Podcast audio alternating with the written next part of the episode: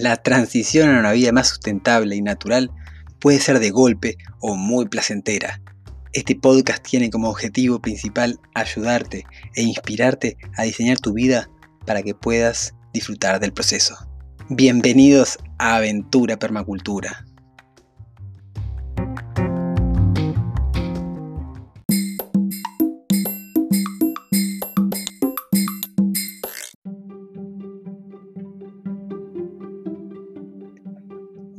Buenas, ¿cómo están por ahí valientes que me están acompañando día a día en este podcast Aventura Permacultura? Les cuento rápidamente que hoy va a ser un desafío total, son las seis y media de la tarde, las niñas están cansadas, por lo cual en cualquier momento pueden sentir gritos desde la planta baja de la casa, así que desde ya decirles que va a ser un podcast quizás de los más concisos. Hoy vamos a hablar de cómo emprender en algún nicho, en algún, en algún rubro que, que aporte a la regeneración. Yo recuerdo cuando aprendí esto, es el concepto de win-win-win. Y el episodio de hoy se va a tratar de eso, de cómo emprender en una modalidad win-win-win. Vamos al episodio número 24 de Aventura Permacultura.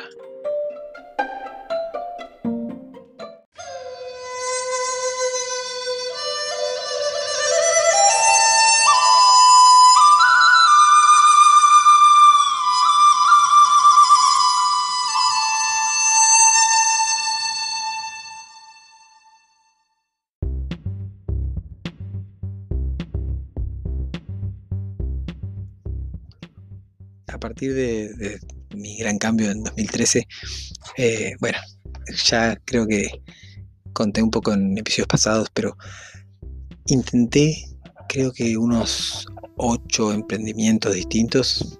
Y digo intenté porque, bueno, porque no fueron ideas, sino que los llevé a cabo, que los intenté ejecutar por más tiempo del quizás del que una persona que está pensando solamente en lo económico ya hubiese soltado hace rato. Pero lo cierto es que exploré muchísimos rubros. Por ejemplo, primero comencé con la reventa de libros. Me, iba a Argentina, tenía amigos que, eran editores de libros o que ya vendían. Entonces, bueno, me, contactaron con, con, las editoriales, con las distribuidoras estuve vendiendo acá en Uruguay con un emprendimiento durante tres años libros de permacultura, bioconstrucción, eh, antroposofía, otros, otros rubros que aportaban como la regeneración. Después, bueno, tuvimos nuestro emprendimiento de talleres y formaciones, que en un momento fue más bien yo solo y después con Nati lo desarrollamos. Hasta el día de hoy lo seguimos haciendo. Después tuvimos también una experiencia de una pequeña escuelita, de un pequeño espacio educativo en, nuestra casa, en el fondo de nuestra casa, para niños de 2 y 3 años. Luego también tuvimos, bueno, un, reparto de, vegetales orgánicos que hacíamos también gracias a que un amigo me había cedido una zona para yo repartir ahí, una camioneta y repartíamos por ahí. Bueno, a ver, si me a pensar, creo que eso, cerca de 7, 8 emprendimientos distintos, el cual, bueno, fueron avanzando, fueron madurando. Recuerdo la Casa del Árbol también, donde se organizaban muchos eventos, hacíamos ferias, también para vender esos libros y también otros productos. Bueno, tuvimos dos años un, emprendimiento de, producción de cosmética y medicina natural, que ese fue eh, de los más exitosos que, tuvimos y la verdad que nos pudimos sostener enteramente durante dos años con ese emprendimiento. Y, y bueno, siempre estábamos buscando como en dónde estaba nuestro, nuestro centro y el famoso Ikigai, ¿verdad? Que el Ikigai, ya vamos a hablar un poco más adelante de, este concepto tan, tan profundo para, poder estar, estar bien con uno mismo y poder estar también cumpliendo de alguna manera el propósito y trabajando a favor de, de la vida, en definitiva. Pero este concepto que les decía antes en la presentación del win-win-win fue bien, bien interesante de siempre tenerlo en cuenta a partir de que, de que lo conocí, ¿verdad? Porque yo antes trabajaba en un estudio de diseño, era socio con dos amigos después de salir a la facultad, teníamos un estudio de diseño. Y bueno, al principio empezaron a aparecer clientes que sí, que, eran clientes amigos, emprendedores o artistas, que básicamente eran trabajos pequeños y que no, y que no tenían demasiados eh, confrontamientos de, valores o intereses con lo que yo estaba sintiendo, ¿no? Pero en un momento recuerdo que llegó una, empresa que, que, no voy a decir el nombre para no andar como poniendo nada, ningún juicio sobre ahí, pero esta empresa llegó y lo que ellos vendían eh, a mí ya no me gustaba.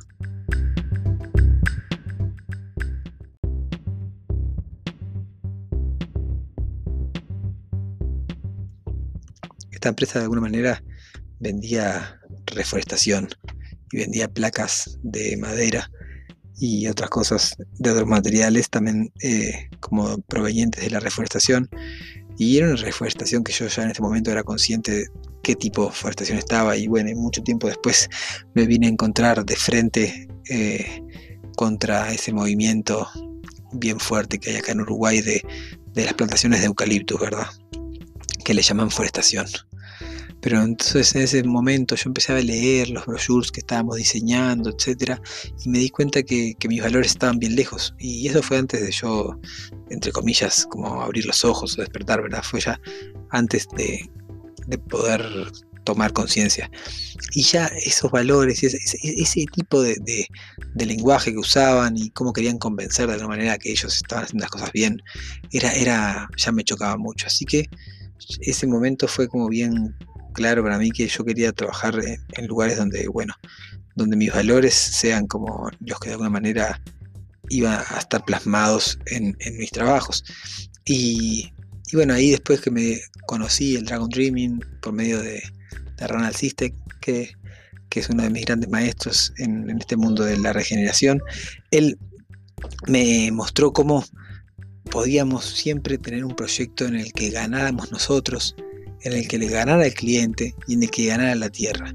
Y eso es una gran guía que, es básicamente, el contenido de hoy es básicamente que, siempre que vayan a hacer algo, siempre vayan a emprender o siempre que vayan a participar de algo, revisen eso, revisen si están ganando ustedes. ¿Cómo revisar si están ganando ustedes? Bueno, básicamente si, si su tiempo está siendo reconocido, ¿verdad? Si su tiempo está siendo bien valorado, si ustedes están valorando bien su tiempo, si eso es... Eh, para su ecosistema personal, para su ecosistema familiar, ese, ese proyecto es, favorable o no, si, si lo desestabiliza o se mantiene en equilibrio, y así como un montón de cosas que vos podés eh, evaluar a la hora de pensar un proyecto. Justo ayer eh, me, tuve una llamada con, un colega, con un, con un amigo, ya se puede decir, porque es gran, gran seguidor de este último periodo de mi, de mi camino y, me preguntaba Gastón cómo, qué me, qué parecía a mí un proyecto que estaba desarrollando él, ¿verdad?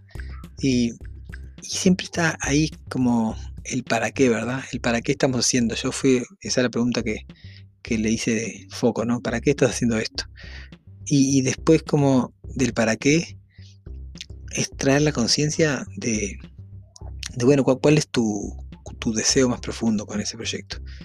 Y ahí trabajando en esa escala, es como que nosotros podemos darnos cuenta si, en definitiva ese ese win-win-win está funcionando.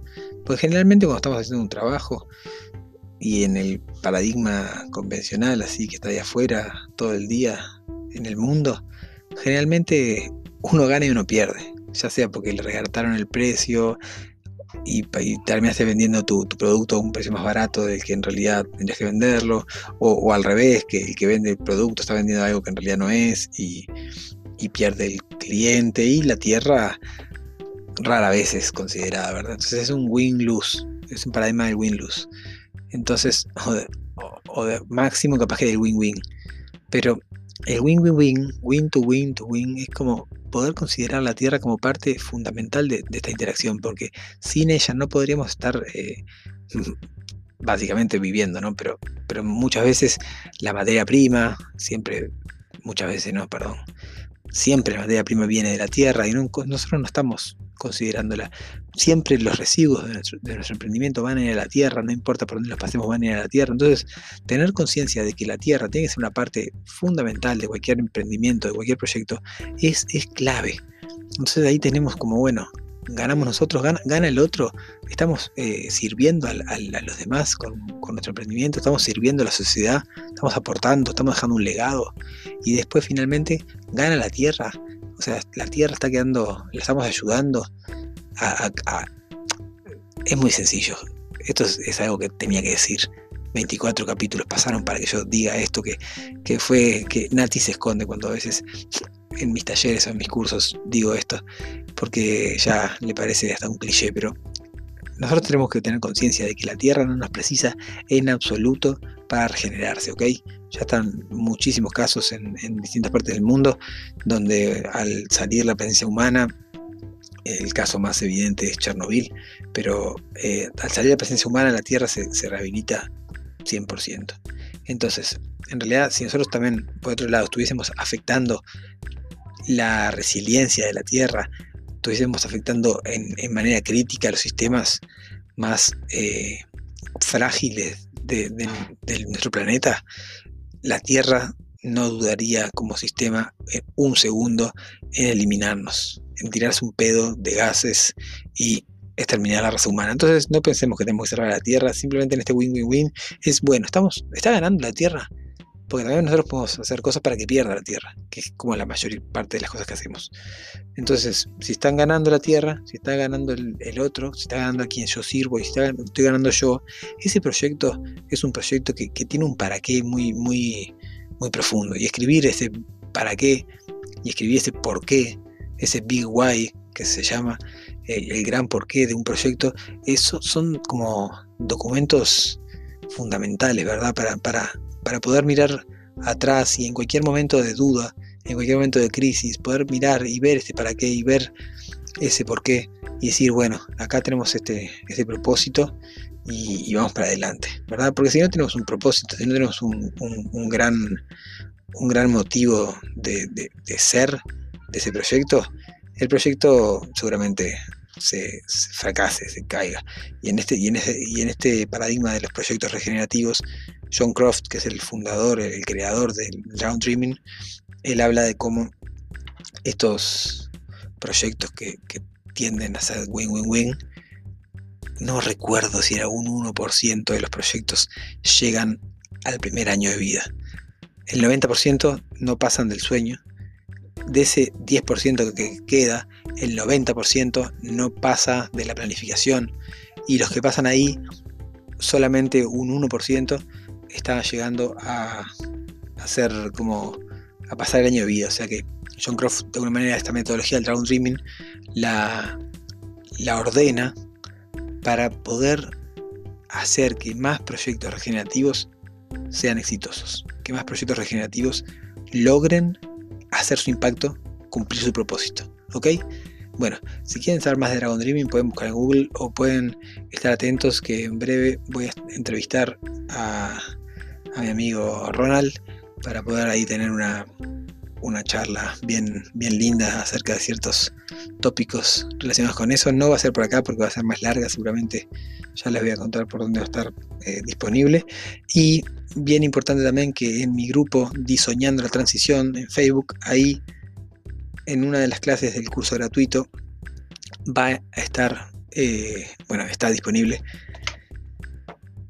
una cierta introducción al Dragon Dreaming, que, yo estuve comentando ahí como las cuatro fases y, algunas cosillas más. Les dejo un abrazo bien grande para todas las direcciones en donde estén escuchando ahí. Me encanta que estén por ahí. Muy, muy, muy contento de estar cada día grabando este podcast, pudiendo compartir un poquito más de lo que, de lo que bueno, de lo que va surgiendo de mi experiencia, de mi viaje y me encantaría que me puedan escribir un mensaje a Aldo Ferré Bio en Instagram, Aldo Ferré Diseño de Vida Sustentable en Facebook. Les mando un abrazo requete grande y nos vemos mañana en el episodio 25 de Aventura Permacultura. Chau, chau, chau.